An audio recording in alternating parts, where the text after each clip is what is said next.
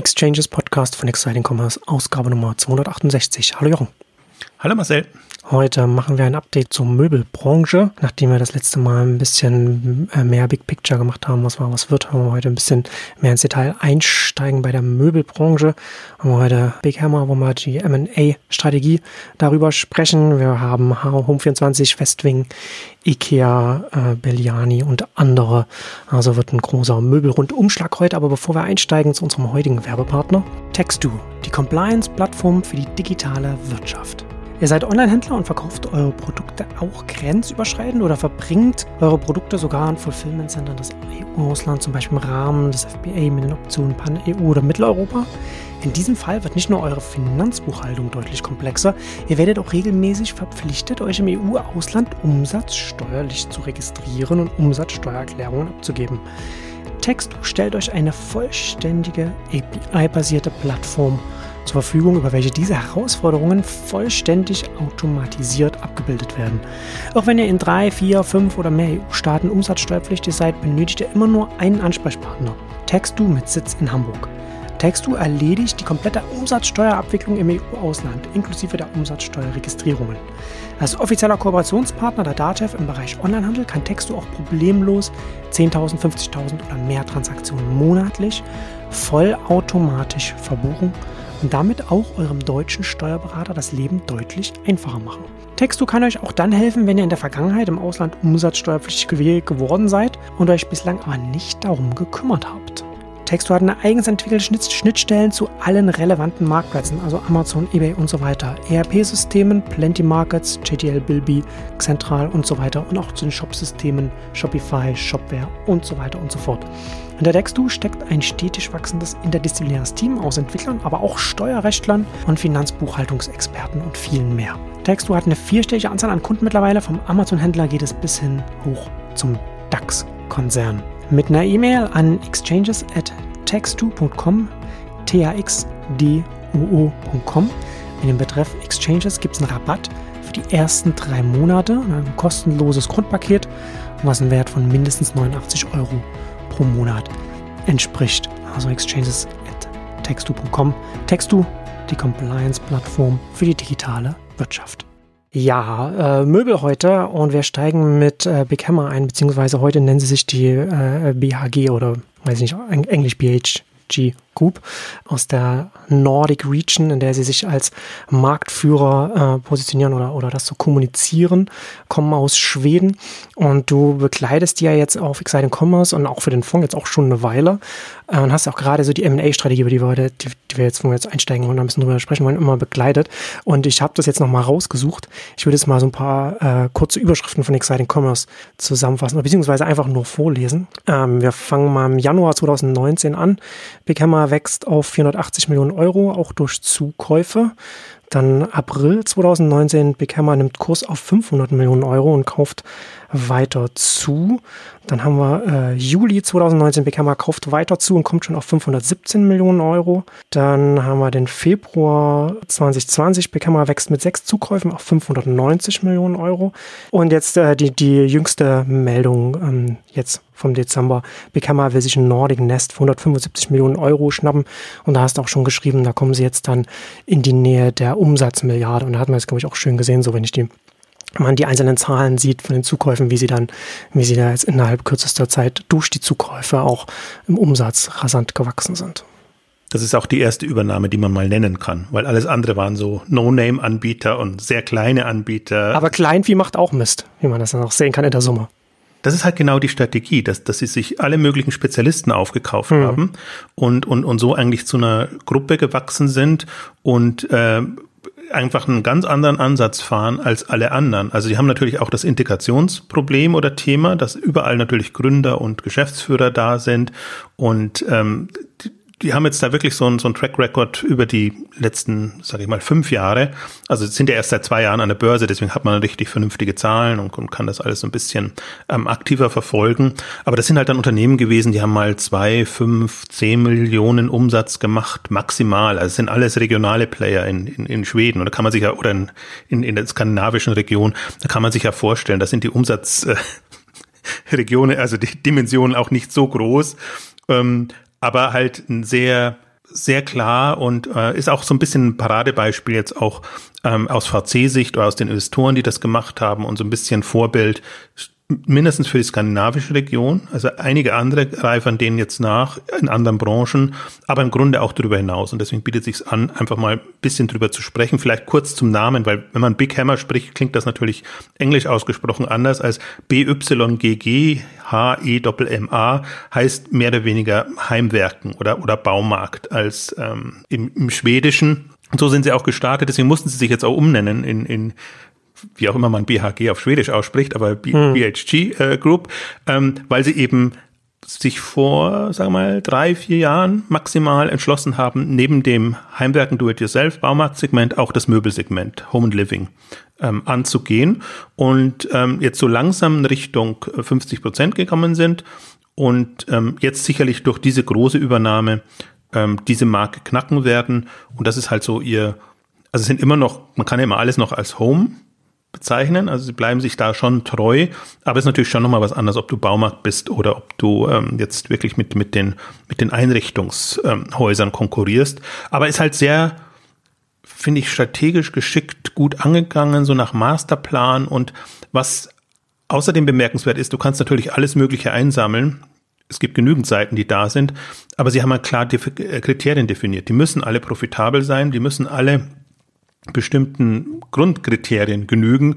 Und da ist es dann gar nicht mehr so einfach, dann genügend Player zu bekommen. Und eigentlich ist es bemerkenswert, wenn man sich mal so, so da anguckt, was sie alles übernommen haben. Es ist ein Spe Fensterspezialist meinetwegen oder Bartspezialist oder was auch immer. Also die ganzen. Also sehr tief in die Nische dann reingegangen, in die Spezialisten dann. Sehr, sehr tief. Also, und das ist auch, ich habe so einen Chart jetzt im jüngsten Beitrag auch mit reingenommen, mhm. wo man auch sieht, ähm, Dutzende von Seiten. Also sie haben natürlich dann auch mal die internationalen noch mit reingenommen, die dann ein bisschen andere Namen hatten, aber im Grunde ja nur ein internationaler Ableger von des ähm, schwedischen, skandinavischen Vorbildes ist. Also sie fahren auch immer noch diese zwei gleisige Strategie. Und das haben ja andere auch gemacht. Also Wayfair und, und andere sind ja auch, oder Coolblue in, in, in, in Holland sind ja auch so groß geworden. Diese ganzen Einzelunterdomains und dann daraus eine Marke, also eine Endkundenmarke zu generieren, die auch einen Branding-Effekt hat. Und Big Hammer ist sicherlich die große Marke im Baumarkt, wo sie dann auch spezielle Seiten haben. Und jetzt Nordic Nest, was sie jetzt übernommen haben, kann eben die große Marke im, im Möbel Home and Living Bereich sein. Und ähm, auch eine, und deswegen finde ich es so spannend, die auch über Skandinavien hinausstrahlen kann. Also Nordic Nest früher Scandinavian Design Center kennt man ein bisschen besser, kennen auch nicht so viele. Also es ist schon in dem eher Premium-Möbelsegment unterwegs, aber ist auch von 15 Millionen Euro auf jetzt knapp 100 Millionen Euro in den letzten fünf Jahren gewachsen. Also deswegen ist auch mal so ein bisschen die Thematik ja auch, was, was jetzt vor fünf Jahren noch super klein war, was man gar nicht im Grunde angeschaut hätte ist eigentlich jetzt relevant hm. und ähm, bisschen unglücklich natürlich. Jetzt mussten sie 175 Millionen zahlen für 100 Millionen Umsatz. Hätten sie das Anfang des Jahres gemacht oder Ende letzten Jahres, wäre das Multiple, Multiple maximal bei eins gewesen. Also das ist so ein bisschen das dadurch, dass das natürlich ein Boomjahr war und dass die Bewertungen generell bei Wayfair und bei den ganzen Börsennotierten extrem gestiegen sind, haben sie da jetzt schon ein bisschen tiefer in die Tasche greifen müssen. Aber andererseits sind sie auch selber sehr hoch bewertet. Also auch jetzt mit 1,5 Milliarden Euro bewertet.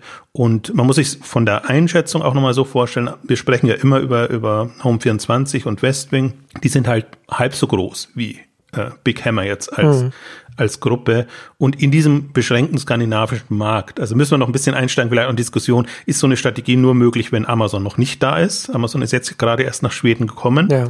und dann fürchten alle das so ein bisschen.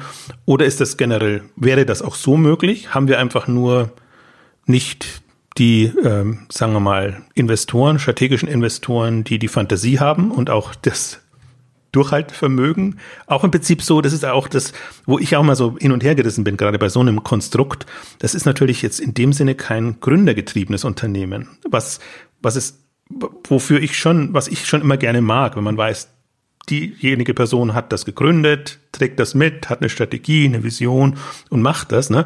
Und das ist eigentlich jetzt schon so ein auf dem Reißbrett eher ähm, Investoren getrieben, hm. dann mit in Anführungszeichen eingekauften Managern, die das aber auch einfach, und das, da habe ich hohen Respekt, sehr professionell vorantreiben. Und man kann jetzt nicht sagen, auch, auch zum Teil mit Managementwechseln und allem, ja. allem drum und dran. Also das ist schon eine, ein komplett anderer Ansatz. Ja, ja, stimmt. Ja, ich äh, wollte auch schon sagen, das ist so von, vom Ansatz her könnte man sich das auch mit Rocket Managern bei Home 24 vorstellen, dass sie, dass sie das gefahren hätten, ne?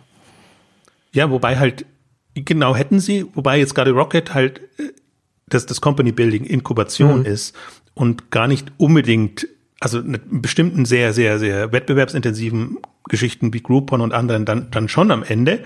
Also das ist ja ein bisschen das, das Problem von Zalando. Es ist, ist ja Rocket eher schon, steht dafür, wir machen alles selber und aus uns heraus äh, machen wir das, weil wir können eben gutes Marketing, wir, wir haben in Anführungszeichen Technologiekompetenz und, und diese Geschichten. Also ich hätte mir einen Rocket auch so vorstellen können. Für mich wäre wär das auch so ein, so ein Kandidat. Im Grunde aber auch jeder andere. Investor. Und das ist, Problem ist nur so ein bisschen, da sind die Skandinavier schon sehr, sehr weit was, was die, die Online-Affinität angeht. Also ob es jetzt der Foodmarkt ist, ob es okay. jetzt der jetzt nachkommt, ob es jetzt dieser, dieser Markt war. Ähm, sie versuchen es eben auch, also Boost ist ja auch, ist zwar jetzt nicht durch M&A entstanden, aber Boost ist auch so ein, so ein Reißbrettkonzept, hätte ich jetzt fast gesagt, im, im Modebereich, wo sie einfach gesagt haben, okay, jetzt, wir starten jetzt damit und wir nehmen uns bewusst ein höhermarschiges Segment raus oder ein höherpreisiges, damit wir einfach auch die operativen Kennzahlen in den Griff bekommen und dann go for it, ab, ab äh, damit. Also da gibt's in, in, in Skandinavien viele Beispiele und auch viele, die wo es geklappt hat. Wir hatten kurz vorher schon vor der Sendung jetzt gesprochen. Ähm, Im Grunde ist Big Hammer ist ein bisschen vergleichbar mit der Hut Group in ja. England. Die ist aber Gründer geführt. Deswegen ja. ist aber die aber von der Strategie eben auch äh, Kleinvieh aufkauft. Absolut. Und dann und da eben jetzt auch äh, jetzt mit, ne, mit einer Abkürzung äh, THG, jetzt ist mir fast nicht mehr eingefallen, weil das T noch vorne ist vor der Hut Group. Ähm, und, und auch hat auch nichts mehr mit dem, mit dem ursprünglichen Konzept zu tun. Hm. Ähm, und, und die wirklichen Marken, die, die in der Hut Group treiben, also zur, zur Erklärung im, im Beauty- und, und Wellness-Segment, den ganzen Fitness-Bereich ähm, aktiv, sehr, sehr hochmarschig und deswegen auch, auch sehr, sehr attraktiv. Und eben auch mit extremer Dynamik, also nicht organisch, auf jetzt an die 1,5 Milliarden und die wollen jetzt Richtung 2 Milliarden gehen zum Beispiel, ähm, gewachsen. Und mich fasziniert halt dieser skandinavische Ansatz fast noch mehr, weil die Region einfach kleiner ist. Und das ist, das ja. ist schon eine Leistung, da einen Milliardenplayer hochzuziehen. Das ist auch interessant, wenn man sich die Übersicht anschaut, da enden dann viele, also die Top-Level-Domain ist dann SE. .se. Also gibt es natürlich noch ein paar Ausreißer wie aus Österreich, äh, wie hat, wie hießen die, irgendwas mit Wein war das die Weinlageristen äh, aus Österreich. Aber was, was, was mich da interessiert äh, bei, bei Big Hammer noch, wie finanzieren Sie das? Also über welchen Weg gehen Sie da? Über alles. Kapitalerhöhungen, hm. ähm, Wandelanleihen, äh, Wandeldarlehen und ähm, Anleihen und. Alle Finanzierungswerkzeuge, die, die einem da so zum Möglichen. Und halt jetzt auch über den Börsengang. Ja, klar, der Börsengang, aber die haben ja vorher schon übernommen auch oder zugekauft. Genau, also aber immer über die Investoren dann. Hm. Und das ist ja auch nicht so viel. Also diese, diese, diese kleinen, wenn du so ein, so ein Millionenunternehmen übernimmst, dann brauchst du ja nicht gleich 50 ja. Millionen oder noch ja. mehr. Deswegen, die haben das schon, und das ist natürlich auch so, so mit der Zeit gewachsen und gestiegen. Also am Anfang konnten sie es quasi aus der eigenen Kasse, also sprich aus der Investorenkasse machen, deswegen hat man es nicht so mitbekommen. Dann hatten sie eben den Börsengang, der gut, glaube ich, 40, maximal 80, weiß ich gar nicht mehr genau, aber so in der Region. Es war kein 100 Millionen und, und mehr Börsengang, den sie da gemacht haben. Ähm, da hatten sie dann wieder Kapital, weil das Geschäft an sich ja profitabel läuft. Also das, das ist, ist immer so konzipiert gewesen, dass die nicht in Wachstum investieren, wie man das jetzt so, also Wachstum hm. im Sinne von Verluste investieren, um, um da eine, eine Größenordnung hinzubekommen, sondern es ist alles profitabel arbeitet. Ich bin nicht hundertprozentig sicher, aber tendenziell Cashflow positiv, sodass sie einfach auch viel aus der, aus der eigenen Kasse machen können, aber trotzdem auch noch Wachstumsraten, die sind jetzt nicht so exorbitant, aber so in dem 20, 25 Prozent Bereich, also der managebar ist, auch mit den Kapitalreserven, die man hat. Und ähm, also und auch nicht so aggressiv wie zum Beispiel eine Hut Group. Die, die haben ja wirklich ähm, so Hunderte von Millionen ähm, eingesammelt über wie gesagt, Darlehen und, und alles Mögliche, auch Kapitalerhöhungen dann, dann wieder und solche Sachen. Also da ist ein, ein Big Hammer gar nicht so mh, hm, finanziell kreativ, wenn ich es jetzt mal so ein bisschen so, so formuliere, unterwegs, sondern, sondern sehr, ja, gerade raus und ähm, sie haben halt ein klares Ziel vor Augen, wissen, wo sie hinwollen, die wissen auch, kennen auch das Raster, was sie brauchen, was sie wollen. Also sie wollen jetzt nicht den, den Markt er, erobern in dem Sinne, dass sie dass sie Wettbewerber aufkaufen und es ist eigentlich immer, wobei ich gar nicht wüsste, was, was für ein Wettbewerb es da gibt, die jetzt auch in der Größenordnung sind, sondern immer komplementär, ja, genau. Spezialisten für bestimmte Themen. Und es gab mal eine, eine, eine Phase, zum Beispiel jetzt, um so ein bisschen auf den deutschen Markt ähm, zu übertragen, wo sich auch ein äh, Media Saturn zum Beispiel für Lampenwelt interessiert hat. Also es gibt ja auch in Deutschland so wirkliche Spezialisten. Lampenwelt macht halt wirklich nur Lampen und, und äh, das aber international und äh, kommt eben auch so jetzt dürften knapp an oder kurz über der 100 Millionen äh, Euro Umsatz sein. Also nimmt man nicht so wahr, weil man immer nur die, keine Ahnung, Notebooks billiger, Cyberport etc. Ähm, wahrnimmt. Aber da sind auch in, in den letzten zehn Jahren eben sehr viele Spezialisten entstanden, die sich auch anbieten, um daraus eine Gruppe zu machen und, mhm. und was zu bauen. Und das ist so für mich so ein bisschen das, wo ich mir auch denke, wäre sowas möglich? Ja. Eine Home and Living Group, nenne ich es jetzt mal. Also wirklich, und, und das ist, wenn man sich die Kennzahlen von Lampenwelt anguckt, auch toll. Also gute Margen, gute Profite, gutes Wachstum, ähm, Ideen auch in, in, in Segmente reinzugehen, äh, wo es Sinn macht. Und äh, so eine Mischung bin jetzt nicht hundertprozentig sicher. Also sie haben natürlich auch eigene äh, Stores und Brands und sind sehr stark SEO getrieben. Also vieles ist über SEO hochgekommen. Ja, das ist ja dann, das, das ist ja dann auch letzten Endes auch so eine äh so eine Frage, die dann auch bei, bei mir noch. Also auf, auf der einen Seite ist es natürlich auch interessant, ne, gerade für die für die äh, skandinavische Region bietet es natürlich dann auch für den für den sag ich mal in Anführungszeichen Mittelstand des Onlinehandels auch eine Exit-Strategie, wenn es so eine Gruppe gibt, die die auch interessiert ist an erfolgreichen Spezialisten, das dann auf aufzukaufen. Aber gleichzeitig frage ich mich halt auch, und das ich glaube, wir haben auch genau über den Punkt auch äh, in unserer Ausgabe damals bei der Hut auch gesprochen, inwiefern die Strategie wirklich langfristig nachhaltig ist oder, oder beziehungsweise was man, was man dann als übernehmende Gruppe dann mit diesen Marken macht, weil die in einer ganz anderen Welt groß geworden sind. Also mit Webshop, mit SEO, mit Google. Und wir befinden uns ja gerade in so einem schleichenden Übergang hin, hin, zum, hin zu Mobile und, und mobilen Apps und so weiter, wo sich ja viele Dynamiken im Markt einfach ändern. Und das muss, da muss man sich ja auch bei diesen ganzen Marken, die man übernimmt, Gedanken machen, konsolidiert man das dann äh, äh, irgendwo an, an einer zentralen Stelle? Aber kann man dann trotzdem noch die Strahlkraft der Marken mitnehmen? Äh, äh ne? Das ist, beziehungsweise wenn die Strahlkraft halt über SEO kommt, dann ist das natürlich auch wieder eine Herausforderung, das dann alles zu übersetzen in, in, diesen, in dieses neue Umfeld.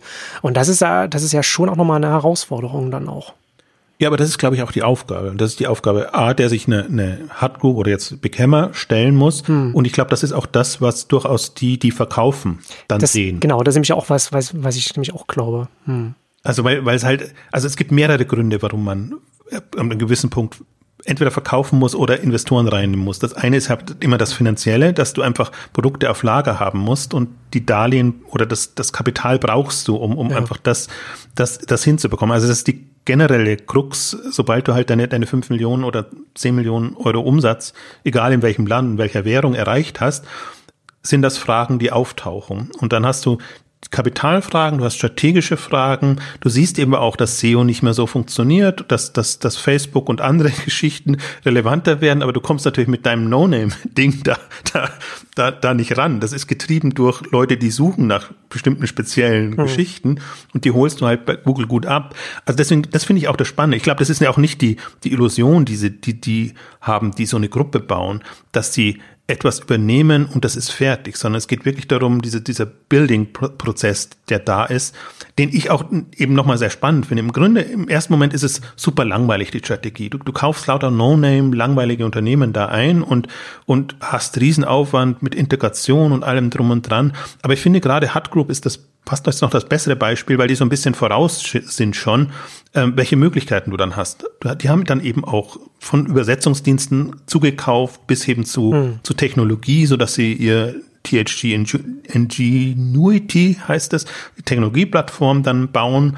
Und sowas erwarte ich mir dann halt auch bei Big Hammer, dass die irgendwann wirklich zu einer Plattform, jetzt nicht im Sinne von Marktplatz, sondern im Sinne von Technologie, Services etc. werden, so dass sie dann eben nochmal attraktiver werden und sich genau eben solche Gedanken machen können, was du angesprochen hast. Wie kann eine vernünftige Mobile-Strategie aussehen? Wie, wie kann eine dann auch Branding-Strategie aussehen, die eben die Hauptmarken pusht und die kleinen Marken dadurch mitnimmt. Weil, weil ich glaube, da ist schon ein Schiff dann da, wo, wo die ihren Hauptumsatz machen. Machen die ihn weiterhin noch über die SEO und, und die Marketingkanäle oder machen sie den hauptsächlich über die über das Gruppenzusammenspiel, wo sie natürlich auch die Sortimente dann, dann einbinden und machen. Also deswegen ist das schon in jeglicher Hinsicht interessant und spannend. Ich will vielleicht noch kurz ergänzen, weil das wollte ich vorher noch, noch sagen. Wenn ich jetzt sehe, diese ganzen äh, Thrasio, Thrasio, ähm, Amazon Marktplatzgeschichten, was da gesammelt wird und als Marke gebaut wird. Da finde ich sowas ehrlich gesagt viel attraktiver,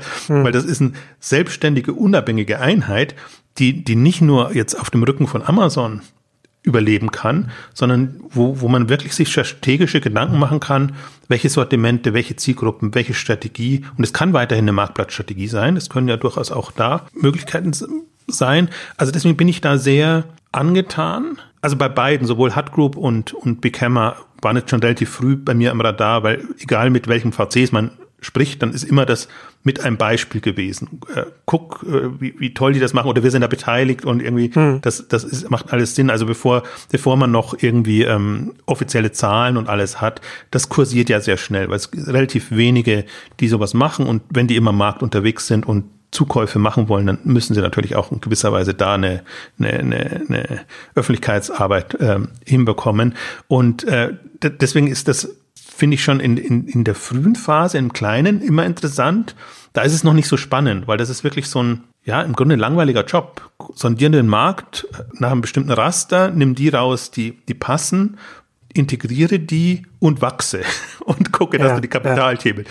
hinbekommst. Im Grunde sehr, sehr langweilig, aber so sehe ich diese, diese Amazon Marktplatz Händler Aufkäufer auch äh, so ein bisschen. Das ist ein super banales, langweiliges Geschäft und wenn welche durchkommen und einfach in Umsatzdimensionen von mehreren Millionen, 100 Millionen kommen oder eine Milliarde, dann ist es wieder super attraktiv weil dann können die äh, etwas machen. Da muss man jetzt aber erstmal, also momentan sind so viele unterwegs in dem Bereich, ähm, da müsste man erstmal rausfinden, wer hat da, wer hat's wirklich drauf. Im, im, im Sinne, also ist nicht nur, geht nicht nur der Herde nach und macht halt, was alle macht und muss dann eben auch extreme Preise bezahlen. Das ist so ein bisschen das andere Thema noch.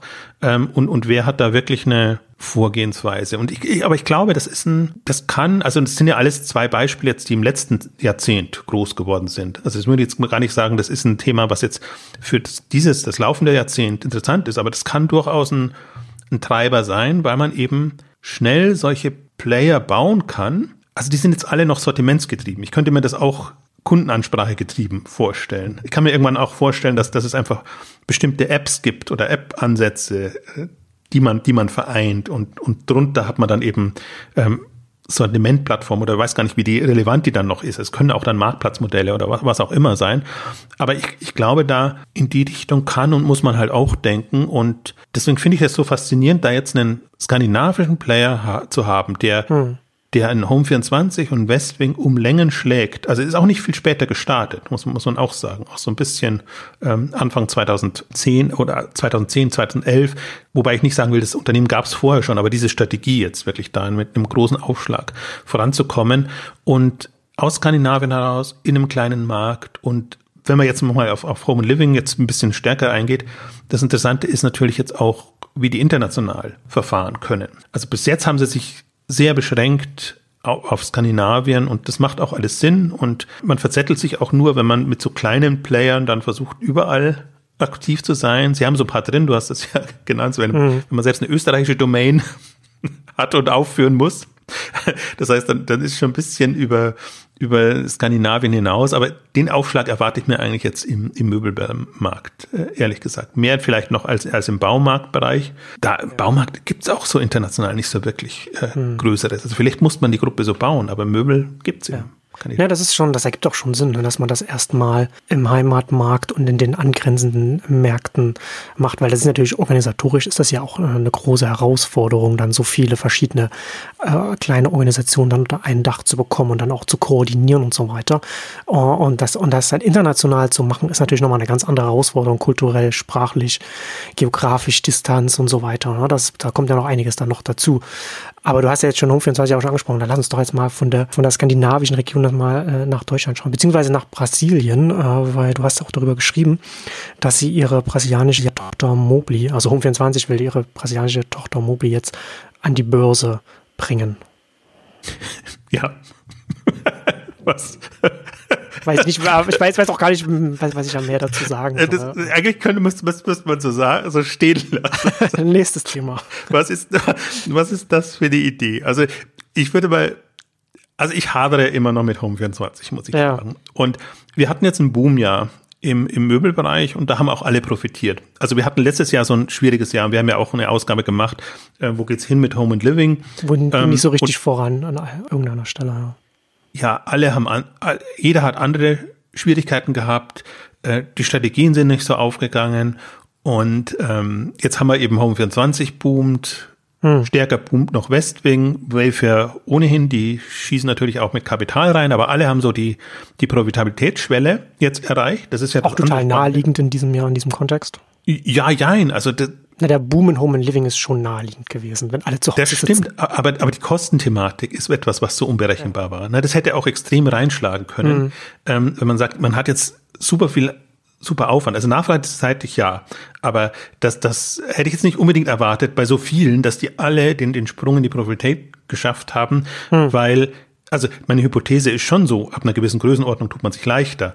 Aber in so einem Jahr, wo, wo die Kosten nicht so berechenbar waren und ja. alles aufwendiger ist. Also ähm, sehr viel volatiler eben auch. Ja. Hätte auch anders sein können. Und bei Home24 ist gerade so ein Fall, die schon in der ersten Corona-Phase, da musste man schon schlucken. Also das ging schon extrem an die Kosten. Dies, gerade dieses zweite Quartal mhm. haben sie auch drin, sieht man auch, der Kapitalbedarf geht runter, also der, der das Kapitalpolster geht runter.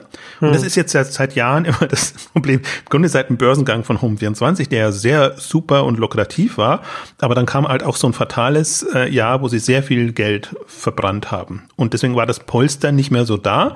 Und in der Bredouille ist ein Home24 auch. Dass sie im Prinzip nicht können, wie sie wollten oder wie sie früher gemacht hätten, dass sie angreifen können, wenn sich eine Chance bietet, weil sie eigentlich immer auf die Kosten achten müssen. Und sie waren so niedrig bewertet, dass sie auch keine Chance haben, an Kapital zu kommen. Und jetzt sind sie höher bewertet, hat sich das Ganze ein bisschen ausgeglichen, also noch nicht so wie, wie jetzt ein Big Hammer oder, oder Wayfair oder andere, aber das hat sich wieder relativiert. Und jetzt haben sie halt Doppelstrategie quasi. Dieses brasilianische Geschäft, das ist halt auch etwas, was boomt, was gut dasteht, was im Grunde passt, aber was natürlich auch Kapital braucht, um zu investieren und, und das irgendwie, also in Logistik, in, und da gehen sie ja sogar rein, das letzte Meile machen und, und, und solche Aktivitäten. Also der Markt ist komplett anders, aber das scheint für sich zu funktionieren. Es sieht in, in der, den Unterlagen sieht das auch immer noch ein bisschen schwächer aus, als, als es eigentlich ist, weil, weil der Euro einfach so stark geworden ist, dass die, die Umsatz Gewinn, also die Umsatzzuwächse nicht, nicht durchbrechen. Äh, Wie sagt man? Also das, das, das nimmt man nicht so wahr. Also das, die, die, die Währungskurse äh, äh, machen das Bild ein bisschen schiefer, als es eigentlich ist. Also wenn man das rein in der nationalen Währung, hm. Währung sieht, das ist ähm, ihr boomendes Segment. Im Vergleich dazu ist, ist Deutschland und, und der europäische Markt lang nicht so gut. Also deswegen haben sie, also ich, ich vermute jetzt mal, das ist wirklich aus einer aus einer Kapitalnot heraus sich überlegen müssen, wie sie an Kapital kommen. Und natürlich durch einen Börsengang haben sie da Kapitalerhöhungsmöglichkeiten, äh, kann da Geld reinfließen. Und sie haben ja jetzt auch nochmal ähm, im, im deutschen Markt eine, eine Kapitalerhöhung gemacht, aber nichts im Vergleich zu dem, was sie früher eingesammelt haben. Also es sind jetzt so äh, 40 plus äh, Millionen abzüglich der Kosten, würde ich jetzt mal sagen. Und äh, früher haben sie ja wirklich enorm viel Geld eingesammelt und das im Prinzip alles verpufft. Und ich finde auch immer noch bei, wenn ich mir all die ganzen Unternehmen angucke und die Strategien, es ist immer noch die schwächste Strategie. Also Home24 muss, hat immer noch vor, quasi bei jeder Bestellung profitabel zu sein. Hm. Und, und das zu machen und ähm, sie haben höhere Margen, ja, wie, wie Wayfair und, und ähm, aber gleichzeitig, und das war für mich so dieses Jahr wieder, das war eigentlich schon im letzten ähm, Black Friday Weihnachtsgeschäft so, sie geben jetzt schon immer die Auftragseingänge an und nicht den Umsatz, weil sie sammeln halt schön Aufträge ja. und umsatzwirksam wird's halt dann erst, wenn es ausgeliefert werden kann. Also es, das ist schon, die Backlogs, die ein Home24 aufbaut, sind schon enorm. Und die sind eigentlich jetzt dieses ganze Jahr über auch so geblieben. Das heißt, sie haben wahlweise Lager, wahlweise Nachschubprobleme, dass sie das so hinbekommen. Das ist natürlich jetzt auch nicht unbedingt das Versprechen, was du erwartest. Wenn du Online-Möbel bestellst, möchtest du dir eigentlich relativ schnell geliefert bekommen. Und also das ist nicht so offenbar, sondern das ist eben jetzt durch diese neue Kennzahl und, und Sie erwähnen es natürlich, dass Sie sagen, das wird erst im nächsten Quartal dann wirksam und um zum Teil sagen Sie eben auch, dieses Quartal ist deshalb so umsatzwachstumsstark, weil die Bestellungen eben noch vom letzten Quartal damit mit, mit rüberkommen. Ähm, deswegen, das ist so eine, das sind alles so Faktoren, die spielen da rein. Also die Kennzahlen sehen nicht schlecht aus, um ja. zu sagen, die sehen gut aus, geht Richtung Profitabilität, passt alles. Also Westwing sieht immer noch besser aus, muss man auch dazu sagen. Ähm, für die lief es viel, viel besser dieses Jahr oder noch um einiges besser als Home 24. Möchte, möchte jetzt nicht schlechter, Home 24 schlechter machen, als es ist. Also das lief schon auch gut.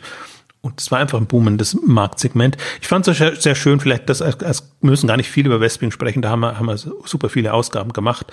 Ähm, also A haben sie sich gefangen und äh, ich fand es so schön, Stefan, Sma Stefan Smaller hat im, im, bei Möbelkultur ein Interview gegeben, wo er so ein bisschen auf dieses Jahr zurückblickt und auch auf die Covid-Zeit. Und manchmal ist es halt auch in Anführungszeichen Glück oder sind es ganz andere Dinge, die einen Erfolg ausmachen, als man denkt. Also zum Beispiel Westwing hat eben mehr oder weniger aus Panik seine Lager so aufgefüllt, weil sie befürchtet haben, dass die, dass die Lieferketten reißen. Hm, okay, ja. So dass sie dann die Nachfrage, die nicht unbedingt erwartet war, gut bedienen konnten. Ja, ja. Sie wollten einfach gerüstet sein und, und da nicht in, in Bredouille kommen. Und ähm, in, in, weil ansonsten wirkt das nämlich, und, und da jeden Respekt äh, zu Westwing, was dieses Jahr angeht, ähm, wirklich so als, als Masterplan. Also das sind wirklich die, die mit am meisten profitiert haben, die, die extrem vorangekommen sind und Letztes Jahr hatten sie ja kaum Wachstum und dieses Jahr können sie nicht ganz, aber fast Home 24 zu Home 24 aufschließen. Ja. Also ein geniales Jahr und ein, auch eins, wo man sich im ersten Moment wundert, wie sie das schaffen, solche Wachstumsraten hinzubekommen. Aber mit aufgefüllten Lägern ja, stimmt. Das wird dann auch interessant werden, inwiefern das dann auch gerade in Westwing dann auch das, das Niveau dann halten kann, wenn dann Corona-Zeit dann irgendwann vorbei ist. Ob, ob, man dann, ob man dann spürbar Rückgänge hat, zum Beispiel bei den Kunden oder, oder wie sich das dann, das wird, das wird auch nochmal interessant werden. Aber ich würde nochmal kurz, bevor wir, bevor wir weitergehen, nochmal zu Home 24 zurückkommen, weil ich das schon auch nochmal äh, interessant finde, weil es auch so ein schönes Beispiel dafür ist, wie die Kennzahlen, die man, die, auf die man äh, schaut, dann auch die Anreize in der Organisation dann auch setzen. Wenn man sagt, man will mit jeder Bestellung, die, die erste Bestellung muss profitabel sein, dann hat man ja implizit ja auch schon eine Annahme für den Customer Lifetime Value gesetzt und hat auch schon gesetzt, will man Stamm oder will man Stammkunden aufbauen oder wie kann man, oder beziehungsweise man hat Grenzen gesetzt, wie man überhaupt Stammkunden aufbauen kann. Ne? Wenn man sagt, okay, das muss gleich mit der ersten Bestellung, weil man quasi implizit schon davon ausgeht, dass nach der ersten Bestellung der Kunde, die Kundin nicht zurückkommt und man schon wieder neue gewinnen muss und so weiter. Also da hängt ja ein ganzer Rattenschwanz an so einer Kennzahl mit dran, wenn man das oder an so einer Strategie, die man dann da so setzt, die auf den ersten Blick erstmal relativ nachvollziehbar wirken kann. Ja, aber man kann halt so seine bewährten Methoden fahren. Ne? Kommt mit Performance Marketing weiter und, und kann andersweitig fahren. Das Blöde ist, in Anführungszeichen, ist halt so ein bisschen, dass man das ist ja auch eine Strategie von Home24, eben stark auf Eigenmarken setzen muss, sodass man diese Margen ja, hinbekommt. Genau. Das hat auch wieder andere Nachteile. Und wenn man sich so denkt, was könnte in Home24 sein, dann könnte das ja schon, ähm, also nicht ein Eigenmarkenanbieter sein, also nicht das nächste Ikea, in Anführungszeichen, sondern wirklich ein, ein Möbelhändler, der allen da ist. Also es ist auch nicht so, Westwing ist immer, äh, nicht Westwing, Wayfair ist immer das, ähm, das Gegenbeispiel oder das, das andere Beispiel, wo, was man, was man anführen kann, wo man jetzt auch sagen kann, ist Wayfair, setzt das weniger auf Eigenmarken? Also es sind ja alles so getarnte Eigenmarken. Das sind ja äh, Lieferanten, die dann quasi Wayfair-Marken oder Home24-Marken bauen. Deswegen ist das es gibt immer ja eine große Bandbreite, wie man Eigenmarken umsetzen kann. Ja, also und gerade im Möbelbereich habe ich das Gefühl, ist das ist das äh, ähm, nochmal super kreativ. Also das sind angelieferte Marken im eigenen Branding und ich würde sie nicht unbedingt als Eigenmarken bezeichnen. Also zum Beispiel bei Wayfair ist halt klar, die Marge ist sehr viel niedriger. Also das ist offenbar jetzt nicht äh, das Ziel, jetzt wirklich eine Eigenmarke zu haben, die, wo man komplett hm die die Marge abgreifen kann, sondern nur vom, vom, vom Branding her Möglichkeiten zu haben, den, den, den, den Nutzern ein, ein Sortiment zu suggerieren, hätte ich jetzt was gesagt. Ja, das ist eine Exklusivität zumindest unterstellt. Absolut. Und auch eine, eine, eine gewisse Kontrolle. Dass man mhm. einfach sagt, wir wissen, was die Leute wollen, wir handeln es mit den Lieferanten aus, ja. bringen uns diese Art von Produkte und wir müssen nicht das verkaufen, was die Lieferanten ankarren. Was manchmal auch sch schlimm, ja. schlimm sein kann. Ne? Das ist ja, das ist so ein bisschen, finde ich auch, das macht die Möbelbranche fast geschickter als die anderen Marktplätze die, die halt wirklich das nehmen, was sie kriegen und gar keine Gestaltungsmöglichkeit haben. Also eBay ist für mich da immer das, mein, mein Lieblingsbeispiel. Wenn ich, also ich bedauere da immer die eBay-Leute, weil, weil sie halt gar keine Möglichkeiten haben, so wirklich ähm, aktiv äh, was, was den, den Kunden oder den Nutzern dann auch anzubieten. Da sind eben, finde ich, speziell Wayfair ist da sehr viel pfiffiger unterwegs und haben auch ihr Modell so gebaut und ist ja nach wie vor jeder Unterlage drin, die sie, die sie veröffentlichen, ihr Asset Light Modell. Also die haben das ja wirklich in, in nur sehr gering auf Lager und wenn sie es oder zahlen halt nur, sag mal so, sie, sie haben die Kosten nicht äh, in, in der Bilanz, haben das so strukturiert, dass sie, dass sie da eben eigentlich nur Durchlaufstationen sind, wobei sie schon sehr viel in der Hand haben. Also haben schon sehr viele natürlich äh, sind ja immer Gateway oder äh, nee, Castle äh, Gate, so rum Jetzt habe ich komplett den, den Begriff äh, verloren. Also eins von beiden. Also sie haben ihre, ihre Durchgangslager, denn ist mal uncharmant, wo es reingeht, wo es dann wieder weitergeht und haben auch äh, den Endkunden gegenüber eine gute Struktur gebaut, in USA zumindest. In Deutschland und, und England haben sie so ihre, ihre Hauptlager und, und das soll es sicherlich auch werden. Was ich halt so ein bisschen sehe, und deswegen bin ich jetzt so ein bisschen abgeschweift in die Richtung, ist Home24 mit der ersten Bestellung oder mit jeder Bestellung profitabel hat keine Möglichkeit, einen Markenaufbau zu machen. Und das ist ein bisschen was, was ich so bedauere jetzt in den letzten fast fünf Jahren, muss man inzwischen schon sagen. Wenn man auch sieht, wie Wayfair Werbung macht, Brandbuilding und, und all die Geschichten, ist einfach sehr viel präsenter in der Öffentlichkeitsarbeit. Und Home24, eben mangels Geld, hat, hat da keine Möglichkeiten und ähm, tut sich halt dann schwer, einfach zu sagen, wir sind die erste Anlaufstation, wenn es um Möbel geht. Also sind sicherlich mit dabei, aber nicht so der, dieser ursprüngliche Anspruch, wir sind das nächste Zalando und wir können das auch verdeutlichen. Und da sehe ich halt, dass das Wayfair da, also machen schon einen guten Job. Also haben jetzt erstmals auch Europa-Umsätze veröffentlicht mit 1,4 Milliarden Dollar, glaube ich, waren es, oder Euro. Wobei man da eben sagen muss, das ist englischer Markt und deutscher Markt. Deswegen kann man noch nicht genau sagen, ist Wayfair in Deutschland schon größer als, als Home24. Aber Home24 muss man ja auch sehen, das sind immer internationale Umsätze, die sie da bekannt geben, so Richtung 400, 500 äh, Millionen. Das heißt, da sind vielleicht so 200, 300 dann im deutschen Markt. Das wir noch Österreich und Schweiz raus. Also deswegen kann es schon sein, dass Wayfair inzwischen größer ist im, im deutschen Markt. Auf jeden Fall sehe ich, dass sie einen sehr viel besseren Job machen in der in der Öffentlichkeitsarbeit, in, in hm. der öffentlichen Wahrnehmung. Und natürlich sind sie größer auch und, und haben mehr Möglichkeiten und verpulvern auch unendlich viel Geld, muss man auch dazu sagen. Ja. Aber wenn man so ein bisschen guckt, wer, wer wird jetzt in zwei, drei, fünf, vier, fünf Jahren der relevante Möbel? Wer, wer, hat, wer, wer zeigt mehr Dynamik? Seit wann ist Wayfair in, in Deutschland? Ist auch so fünf Jahre oder so? Viel nee, ewig. Auch nicht, oder? Ewig. Die waren vorher schon als, als äh, CSN äh, ah, Stores okay. ähm, hm. in, in Deutschland ist noch nie vorangegangen. Ja. Also jetzt mit, ähm, also im Grunde immer schon eine Zeit lang bei München und jetzt eben haben auch an die 1000 Leute wohl in, in, in Berlin, also sind auch schon okay. durchaus groß. Ja. Aber man hat nicht den Einblick. Sie veröffentlichen die Zahlen leider nicht so, dass, dass man sagen kann, wie relevant sind sie, weil dieses internationale Segment halt immer aus, aus, aus Kanada, England und ähm, eben Deutschland besteht. Mhm. Aber die kommen jetzt halt über die, oder sind schon an die, in die 10 Milliarden Gesamtumsatz und wie gesagt, dann so 10, maximal 20 Prozent sind im europäischen Markt. Aber man sieht halt so, das Playbook, Drehbuch ist quasi in, in, aus, aus USA und sie versuchen das auf den europäischen Markt mehr oder weniger zu übertragen, aber haben halt jetzt bis jetzt nur ihre Kernmärkte. Ist ja auch nicht so, dass sie europaweit unterwegs wären. Und diese, diese Fokussierung macht irgendwie schon Sinn. Also ich, da blicke ich noch nicht richtig durch, muss ich auch sagen, ich, sondern ich versuche mir da immer ein Bild zu machen.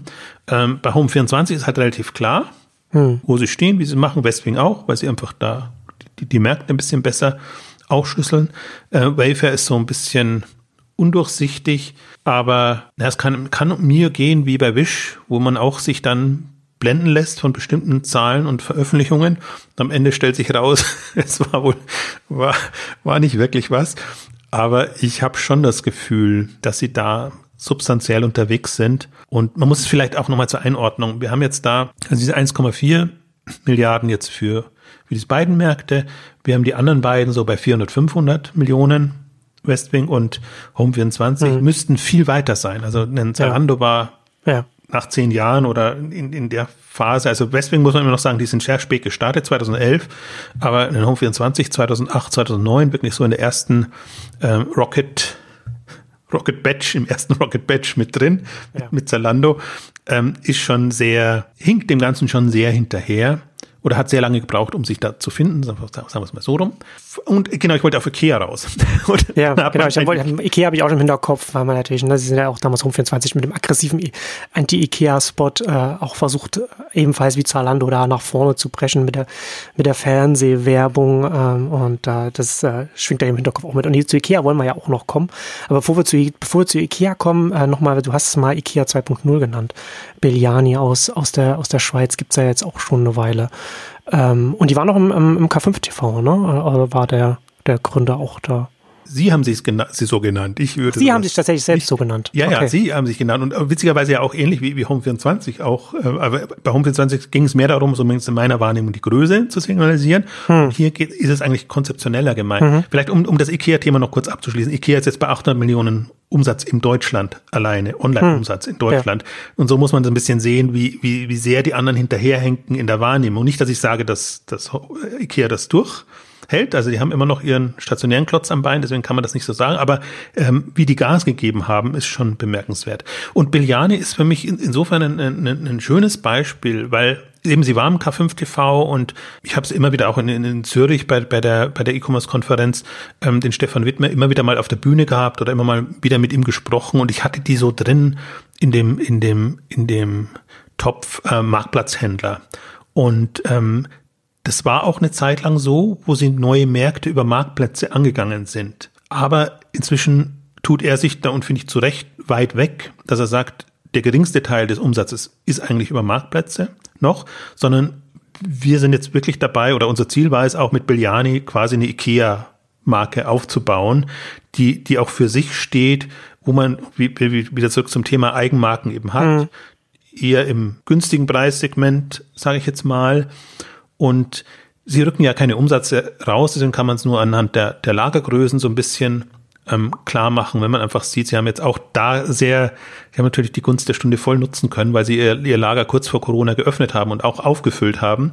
Also das war jetzt so bei 20, 25 ähm, Millionen, äh, 1000 Quadratmeter und ähm, hat eben schon angekündigt, dass sie Richtung 120.000 Quadratmeter gehen, was, was ein riesiges Teil ist. Sind Möbel, also ist auch, sind Sofas und Schränke also das ist schon alles sehr, sehr äh, voluminös.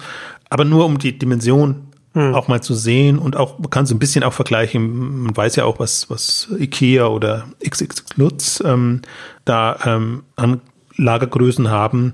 Also das wäre dann schon mal eine komplett andere Dimension und für mich ist das, um auch ein bisschen wieder zurückzukommen auf das, das Ursprungsthema, so Kandidaten, die man übernehmen und integrieren könnte.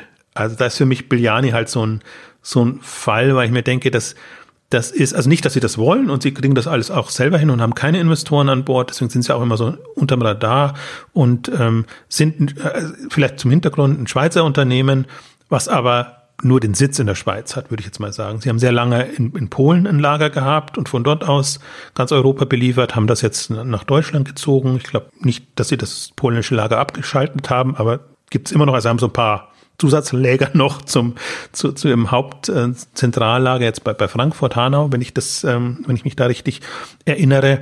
Also deswegen jetzt im Sinne kein Schweizer Player, sondern ein, ein europäisches Unternehmen unter Schweizer Führung, so würde ich es jetzt mal sagen. Und ähm, ich weiß auch in keinster Weise, in welcher Umsatzregion sich die bewegen. Also sie können an die 50 Millionen sein, können auch schon Richtung 100 Millionen gehen. Ähm, auf jeden Fall ist, ist eine sehr große Dynamik da und strategisch finde ich es halt interessant, weil es wirklich, wenn man sich jetzt mal vorstellt, Biljani quasi als, dann bleiben wir bei IKEA 2.0, ähm, also als wirklich ähm, eine, eine Endkundenmarke, die halt für Möbel und Services im Möbelbereich hm. geht. Und da finde ich zum Beispiel wieder interessant, da sind sie dann doch wieder ein Schweizer Unternehmen, weil sie in der Schweiz halt sehr viel Dinge testen, die es halt anderswo noch nicht gibt. Das sind äh, Mietmodelle, das sind Last-Mile-Modelle, das sind äh, alle möglichen Geschichten. Was, was bedeutet Mietmodelle in dem Zusammenhang? Also was, also, was wird da vermietet? Möbel, dass du dein Sofa halt oder deinen Schrank nur äh, mietest, also quasi, also Leasingmodelle, du das, okay. das dann ah, okay. monatlich bezahlst oder Kreditkauf, äh, ist ja immer die Frage, wie, wie man es ein bisschen verpackt. Aber das Thema ist schon so ein bisschen, es war jetzt letztes Jahr auch so die Geschichte, wo Ikea und Belliani haben es angekündigt. So, hm. ja, Mietmodell, ich bring's mich, irritierst mich gleich, wenn du so. naja, das war so, also so ein bisschen nicht, so wie Otto Now auch oder, oder so Grover oder, oder so Geschichten, wo du normalerweise ist bei Elektronik. Ja, genau. Äh, Themen. Also und und die versuchen das auf, auf, auf Möbel zu übertragen, aber auch so ein bisschen vor dem Hintergrund, man möchte mehr Abwechslung haben mhm. und man möchte vielleicht nicht auch so gebunden sein an seinen Möbel, mhm. also ein bisschen für dieses, dieses Lifestyle-Segment dann auch äh, an, an das sich wendend. Ähm, also deswegen sind sie schon sehr, also sollte man sie nicht nur als sehr produktbezogene Company wahrnehmen, sondern durchaus auch als, also als, als ja, größer, also übergreifenden Anbieter. Also der sich halt auch dem Thema anderweitig ja. beschrieben hat. Deswegen auch finde ich auch, wenn man in, wenn man das, wenn man Belliani aus dem Marktplatzsegment rauskommt, das ist für mich halt so ein Segment. Da geht es um besten Produkte zum günstigsten Preis, gut im, im Ranking und allen Geschichten, ähm, aber, aber auch nicht mehr. Und ja. das ist halt immer ist beschränkt. Du kannst da auf über Marktplätze, kannst du schön schnell wachsen, wie du jetzt schon das gesagt hast, wie, aber da bist du äh, sehr viel stärker festgelegt auf dein Geschäftsmodell, was du machen, was du machen kannst. Also vom, von dem Rahmen, den den der Marktplatz oder die Marktplätze dann entsprechend dann vorgeben. Ja, das ist, das ist, das ist interessant. Das hat natürlich dann gerade, wenn man, wenn man so sagt, so Richtung IKEA für, aus, aus Kundensicht, da so dieses, in dieses Segment reinzugehen, hat man natürlich online noch sehr viel mehr Möglichkeiten. Auch wenn IKEA jetzt dieses Jahr extrem gewachsen ist, äh, ist da natürlich nach wie vor da extrem viel Potenzial in dem Bereich. Und das IKEA, äh, das finde ich ja schon auch sehr, sehr interessant, wie gut ja IKEA es geschafft hat, sowas, ähm, im Jobs-Umfeld nennt man das ein Purpose-Brand, dass, dass, dass es eine Marke ist, die wirklich genau auf, auf etwas so, so zugeschnitten ist oder, oder etwas so gut bedient, ein, ein bestimmtes Mindset oder eine bestimmte, eine, eine Herausforderung, die man als Kunde hat oder einen Job, die man erfüllen will, dass man dann eben dann sofort an Ikea denkt, so bezahlbar äh, auf und schnell kann man es bekommen, wenn man, wenn man in der Nähe von der Filiale wohnt äh, und so weiter. Aber das Faszinierende bei IKEA ist nach wie vor, dass sie, dass sie, sich, dass sie sich online äh, sehr schwer tun und, und das extreme Wachstum, was sie jetzt dieses Jahr hatten, ja nur von der Marke herkommt und nicht davon, dass sie jetzt online besonders gut sind. Also ich kann aus, aus eigener Erfahrung sprechen. Wir haben, wir sind gerade umgezogen und äh, die, die IKEA-Seite also hat vielleicht also hat schon eine der schlechtesten Suchen, die man, die man sich im Onlinehandel vorstellen kann. Was wirklich bemerkenswert ist, weil IKEA ja letzten Endes kein Händler ist, sondern einfach ein Hersteller mit einer, mit einer sehr guten stationären Handelskompetenz und eigentlich das letzten Endes auch nur aufs On, nur in Anführungszeichen auf Online übersetzen müsste. Und da sind sie einfach, da sind sie einfach vom Operativen her und einfach, da hinken sie einfach äh, stark hinterher an ganz vielen einfachen Stellen du kann, kennst einfach die Produktnamen nicht. Und die, ja doch, die kenne ich, die kenne ich ja schon. Und du kennst, beziehungsweise du kennst, glaube ich, nicht, du weißt, glaube ich, nicht, wie, wie, wie IKEA funktioniert. Ne? Da hast du dann ein System und da suchst du dann etwas zu diesem System, äh, etwas Zugehöriges und dann hast und dann, und dann, und dann spuckt dir die Suche die 200 verschiedenen Teile aus, die man zu dem System suchen kann und dann kannst du dich dann dann durchklicken. Da hast, hast du recht. Also ich bin jetzt kein IKEA-Nutzer, aber ähm, nee, das, das ist aber auch die, das ist ja so faszinierend. Ich habe ja dieses, äh, immer wenn ich über Ikea twittere, weil es gab diese Plakatkampagne, die mir sehr, wo ich mich so verwundert, hm. wo ich so verwundert war, dass Ikea plötzlich für Lieferservice äh, wirbt in der Corona-Zeit oder einfach für ganz andere Dinge wie normal. Und sie haben jetzt auch den Katalog abgeschafft und all, alles Mögliche. Und ich sehe sie eben auch durchaus jetzt in der, in der Verwandlung als, als sehr spannenden Fall, weil sie versuchen, ihrem, sich treu zu bleiben oder zumindest einen, einen Sinn zu finden, ähm, der, der dann auch sie, sie in der, in der Online-Welt ähm, weiterführt. Deswegen würde ich die noch nicht ganz abschreiben, wo sie die ähnliche Thematik wieder hatten, aber haben, wie man es bei, bei Media Saturn und bei anderen sieht, dass sie einfach ihre, ihre, Läden noch an der Backe haben. Ja. Ähm, also deswegen auch selbst wenn die online stark zulegen, ist das noch nicht ähm, gesichert. Ich fand auch interessant jetzt, wo sie zugelegt haben. Also wenn man sich mal anguckt, die, die veröffentlichen ja dann immer sehr ausführliche Kennzahlen und den, den Bon-Wert, ähm, der so bei 90 Euro im, im Laden liegt und bei über 100 jetzt online lag. Also die Leute haben mhm. wirklich äh, 140, glaube ich. Ähm, also die haben wirklich teure Sachen bestellt und normalerweise lebt ja Ikea in den Geschäften eher vom Krimskrams und diesen Sachen, die, die halt alle dann so mitkommen. Ähm, und das können sie online können oder wollen sie nicht umsetzen, weil es zum Teil natürlich auch zu teuer ist, dann das zu, zu verschicken. Also sie haben da schon ihre grundsätzlichen Herausforderungen. Ich fand nur jetzt bemerkenswert für dieses Jahr, dass sie tatsächlich die großen Teile, das waren die begehrten äh, IKEA-Teile und äh, das sieht man eben an, einem durchschnittlichen Warenwert oder, oder Bestellwert. Und das ist schon nochmal eine, deswegen kommt auch so ein hoher Umsatz raus, muss man auch sagen. Also das ist auch interessant, bei IKEA ist ja immer, sie, sie geben immer so schön die, die, die, die, die, die Zahlen an von Leuten, die auf der Seite waren. Das wirkt immer super imposant. Mhm. Aber es ist halt genauso, wenn man, wenn man drüber twittert und drüber schreibt, es kommt sofort die Kritik. Das ist eine der schlimmsten Seiten, was die Nutzererfahrung etc. angeht. Ja. Also das ist notwendiges Übel, wenn man das macht. Und das ist ja schon interessant, ne? weil ja die äh, stationären Filialen auch sehr stark und sehr gut darauf getrimmt sind, dass wenn man etwas will, man muss ja dann trotzdem dann dieses ganze Labyrinth durchgehen und dass man dann entsprechend auch inspiriert wird oder dann doch noch Sachen sieht, die man links und rechts sieht, die man dann doch noch mitnimmt. Und das, äh, das ist ja dann schon eher die Kür, die sie dann online auch umsetzen müssten, um überhaupt, was du schon sagst, dieses Kleine dann überhaupt, auch selbst wenn sie das nicht verschicken wollen, ne, aber wenn sie das mal abbilden wollen, da, da, da müssten sie erstmal hinkommen, aber sie sind, sie hängen ja immer noch auf der Pflicht fest, dass sie, also noch, noch ganz noch weiter darunter, dass sie eben erstmal die, die, die Suche zum Beispiel vernünftig hinbekommen müssten für ihre eigenen, für, für ihre eigenen Marken, die sie eigentlich gut im Griff haben müssten, auch online. Ähm, und das, das inspirierende Element, von dem IKEA ja auch stationär lebt, da sind sie ja noch Meilen, Meilen, Meilen weit entfernt online. Ja, aber das, das ist auch der, der, der Kasus Knaxus, glaube ich. Das ist, Lieferkosten sind Kosten und, hm. und sind nicht Teil des Geschäfts oder des Geschäftsmodells, weil sie die natürlich normalerweise nicht haben, muss man, muss man auch sagen. Ich meine, das ist halt schön an einem Mitnahmemöbelmarkt, äh, der, der dafür steht und so.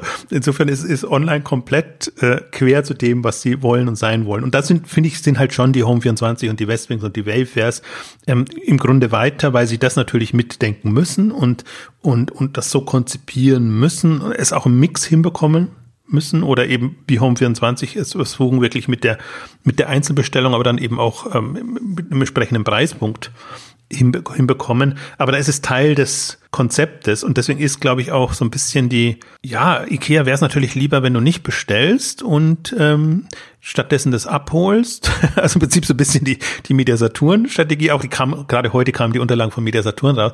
Und das war so schön, ähm, auch, auch wenn man dann äh, auch sieht, was, was sozusagen als, als, was die bösen Faktoren sind, die uns die Marge zum Beispiel kaputt gemacht haben. Und da ist einfach der böse Faktor auch die Lieferkosten gewesen. Deswegen sind sie immer stolz auf 40 Prozent und mehr Click and Collect äh, ja. Angabe. Wobei man dann immer diskutieren kann, ob das Online-Umsatz ist oder nicht. Und ich denke, so ist es ähnlich auch bei IKEA, dass, ja. dass einfach der Kostenblock dann reinkommt und das ganze Kalkulationsmodell kaputt macht. Na, du hast ja das, du hast ja bei IKEA schon an der Stelle das, das, das übliche äh, Thema des stationären Händlers und, und online und wie man das alles unter einen Hut bekommt. Und das ist ja schon äh, so, deswegen war das ja, deswegen ist ja auch der, der Home24-Spot so in, in den Köpfen auch hängen geblieben, also in meinem Kopf hängen geblieben, weil er genau den wunden Punkt ja auch getroffen hat, ne? dass man dann eben an den Rand der Stadt fahren muss. Man muss eben, in, man muss eben einen Ausflug planen und dann dahin fahren, um das zu machen. Das ist ja letzten Endes, wenn man, wenn man die Möglichkeit hätte, diese IKEA-Sachen auch bequem online zu Hause zu bestellen zu können, aussuchen zu können, das würde ja auch viel mehr auch der, der, dem Eigenverständnis der Marke IKEA äh, entsprechen. Aber es ist natürlich eine, eine, Herausforderung für die, für die gesamte Organisation, weil da, weil da ja ganz viel hinten dran hängt, Prozesse und so weiter. Also ich bin mal, da mal sehr gespannt, ob ähm, wie Ikea da weiterkommt. Sie haben sich ja erst sehr gesträubt, das zu machen, sehr lange gebraucht, getüftelt, bis sie überhaupt hm. da Gas gegeben haben. Haben jetzt oder haben waren vorbereitet, sage ich mal schon. Sie haben durchaus, also haben auch die Jahre vorher schon gute Wachstumszahlen gehabt und haben halt jetzt einen extremen Boom hinbekommen. Oder das hat ihnen das ausgeglichen letztendlich, was ihnen einfach stationär weggefallen ist. Also das sieht man, es, es, es kann schon klappen, auch wieder nicht ganz, aber doch, also bei allen. Also hat das gut geklappt. Also in diesen Segmenten, wenn ich jetzt sage, Media Saturn zum Beispiel mit, mit Elektronik und ähm, Ikea und die im, im Home-Bereich, aber das waren auch gefragte Kategorien. Also man musste ja. sich äh, Homeoffice-mäßig aufrüsten. Genau. Das sind gefragte Kategorien und, und wie gesagt, man, man, sie leben ja, Ikea lebt ja von der starken Marke. Das ist ja, was wir auch mal im Fashion-Bereich drüber gesprochen hatten. Die H&M-App und Zara und so weiter, die sind ja nicht, die sind ja nicht in den, in den Charts vorn, weil sie so gut sind, sondern weil sie eben diese starken Marken haben und von denen dann eben auch die Online-Aktivitäten auch entsprechend profitieren können. Und in diesem Jahr äh, 2020 eben entsprechend auch noch äh, das Möbelsegment, der ganze Kontext mit Corona kommt dann noch für Ikea noch dazu. Also was zumindest rüberkam, das kam jetzt wieder aus dem Interview von, von Stefan Smaller, ähm, Westwing, ähm, raus. Die Leute haben dieses Jahr gelernt, auch größere Möbelstücke zu kaufen. Hm. Oder haben das zumindest mal ausprobiert oder ausprobieren müssen. Und davon erwartet sich jetzt eben die Branche, dass das auch, ähm, dass das gut genug gegangen ist, so dass man es auch weitermacht. So was muss, muss man mal so rumformulieren. Das ist eine, eine heikle Kategorie, aber es gibt halt schon Spezialisten und ich war ja lange bei, bei, bei Connox ähm, im, im Beirat und, und andere, die das, die das halt seit zehn Jahren, 15 Jahren machen und sich darauf hm. fokussiert haben und, und das klappt schon. Und gerade in, in dem Premium-Segment zum Beispiel müssen sie ja auch darauf achten, dass das, dass das gut klappt, weil die Produkte eher teurer sind. Ähm, aber jetzt so in der Massensegment, glaube ich, ist, ist das schon eine, eine, eine Grundskepsis gewesen. Ich meine, dieses Jahr war natürlich prädestiniert. Die Leute waren tendenziell zu Hause und in diesen Phasen, wo diese, diese Hochphasen ähm, der, bei den Bestellmengen waren. Und ähm, das ist, ist, also zumindest bei, bei Westwing kam es so raus, dass die Leute auch ähm, höherpreisigere und volumenigere äh, Produkte bestellt haben. Westwing ist ja eigentlich eher darauf spezialisiert auf, auf Zubehör und, und ähm, günstigere Geschichten, weil einfach auch die, die Frequenzen höher sind. Aber das ist ja zum Beispiel was, aber das haben wir sowohl, glaube ich, bei, bei IKEA, eben auch bei Home24. Wie bekommt man das hin? Die kleinen Teile sind zum Inspirieren da und braucht man einfach öfter, um, um Stammkunden zu binden, sind aber, ja, also was, wie will, man es online dazu bringen? Also entweder als Zuprodukte bei einer Großbestellung oder als Einzelbestellung, dann rechnet sich wieder nicht so richtig. Es kann ja trotzdem Lampenschirm oder irgendwas sein, der muss ja nicht, also, muss ja nicht ähm, hm das sind ja nicht nur, nur immer so, so Bettdecken und äh, ja. also Tischdecken, so wollte ich ja. sagen, und so solche, solche Sachen. Also das ist nicht so, dass das Zubehör immer heißt, das ist sehr, sehr leicht zu transportieren. Und das kann auch ein Handicap sein, dass man gar nicht die Leute auf die Idee bringen möchte, einfach jetzt nur so ein paar billige, aber sperrige Teile äh, zu bestellen das ist die Herausforderung jetzt. Das, ist aber eher jetzt für die, also ich muss fast Home24 in denselben Topf werfen, weil sie sich dieselben Gedanken machen, wenn sie das so angehen. Wie gesagt, Wayfair, Wayfair hat ein bisschen andere Philosophie und bekommen es aber auch nur deshalb hin, weil sie halt mit diesen niedrigeren Margen schon kalkulieren, wobei die halt auch noch, ich meine, dieses Jahr schaffen sie es auch in die Profitabilitätszone, aber man muss halt auch sagen, wenn du ein 10 Milliarden Unternehmen bist, und dann eigentlich erst die Aussicht hast auf, auf Profitabilität, das ist auch schon eine schwierige Geschichte, wobei die wachsen zum Teil bis, bis zu 100 Prozent. Also das muss man auch immer sehen. Man, man, man blickt einfach immer nicht so richtig durch, was ist jetzt wirklich so das, das Kerngeschäft ohne Investitionen und Wachstum ja. und was ist schon wirklich die, was, was ist noch dem, dem, dem, dem Wachstum geschuldet. Ähm, das, das muss man schon auch, auch machen. Also aber jetzt mal so nochmal, um es zu rekapitulieren. Also für, für mich war das halt, oder generell war das ganze Home and Living Segment mindestens so spannend wie Food. Food ist natürlich handicapped durch die Kapazitäten, aber Home and Living hatte das jetzt so nicht. Und wie gesagt, wenn die Lieferketten nicht gerissen sind, war auch noch interessant, zum Beispiel eine Bemerkung von, von Biliani jetzt im, im K5 TV, weil eben auch die Diskussion kam, dass es zum Teil in der Phase schwieriger war, die Ware von Polen und aus den nahen europäischen Ländern zu bekommen, weil die komplett dicht gemacht haben, teilweise auch Grenzen dicht gemacht okay. haben, teilweise die Leute dann auch erstmal wieder ja, reinbringen mussten, ähm, dass Biljani da zum Beispiel super sicher war, weil sie es eben aus China liefern konnten, wo es dann schon wieder tendenziell vorbei war und hm. wie gesagt, die setzen auf Eigenmarken und auf, auf größere Mengen. Das ist ein anderer Prozess, als, als das jetzt ein, ein andere dann haben, ähm, die eben die Marken von anderen verkaufen. Ich glaube, das waren auch nochmal sicherlich für alle Beteiligten sehr lehrreich, ähm, wie das in solchen Phasen kommt, worauf Verlass ist, worauf nicht. Westwing hat zum Beispiel dann gesagt, äh, sie müssten natürlich auch den Lieferantenpool dann tendenziell erweitern oder haben immer einen Backup. Mhm. Wenn, wenn, also da geht es ja nicht so der darum, ob die Marke dann da ist, sondern ob das Produkt dann da ist. Ob, ob bestimmt das, das kann ja durchaus auch äh, also Ersatzprodukt ähm, seines würde man im, im, im Food-Bereich sagen. Das, das muss nicht das Identische dann, dann sein, sondern es muss nur der Bedarf jetzt ähm, in, in, dem, dem Segment muss gedeckt werden können. Also das waren alles so Erfahrungen, die die, die, die gesammelt haben. Und ähm, finde das sehr bemerkenswert gerade. Also es tut sich unheimlich viel, was wir jetzt ausgeklammert haben, was, was ich eigentlich auch noch, was man auch noch in dem Kontext ein bisschen sehen kann, ist, wie die Modehändler in dieses Home-Segment jetzt reingehen. Also Boost hat die, zum Beispiel Boost Fashion in, in, in Skandinavien, hat das jetzt für sich entdeckt oder in Zalando macht es ja noch nicht und, und, aber im Grunde sind das auch so, also Zara Home gibt's und, und H&M ja. Home gibt's und, und solche Sachen. Ähm, das liegt nahe quasi jetzt, wenn man genau. von den Kunden her denkt. Ja diese Themen damit mit reinzubringen. Also das wird sicherlich auch noch eine Geschichte sein, die in den nächsten Jahren kommt. Je mehr Marktplätze, Plattformen, umso besser, umso leichter, so muss, muss, muss ich sagen, wird das passieren. Und gleichzeitig eben noch, um nochmal ein bisschen auf, auf Big Hammer zurückzukommen, diese, diese Konsolidierung und Expansion, da bin ich, da bin ich jetzt wirklich sehr gespannt. Also ob, ob ein Big Hammer im, im, also mit, mit Nordic Nest jetzt versucht, eine europäische Marke aufzubauen, jetzt erstmal hm. in dem eher Premium-Bereich. Wäre ja naheliegend dann, ne, in der Größenordnung, der sie jetzt sind, wenn sie dann weiter wachsen wollen. Wenn sie dann bei der Umsatzmilliarde sind, dann muss man irgendwann sich Gedanken machen, aus Skandinavien rauszugehen. Verstärkt. Ja, und sie haben halt, sie haben die Infrastruktur. Ich meine, sie jetzt arbeiten sie noch mehr oder weniger mit dem Zentrallager. Das versuchen sie dann schon so hinzubekommen.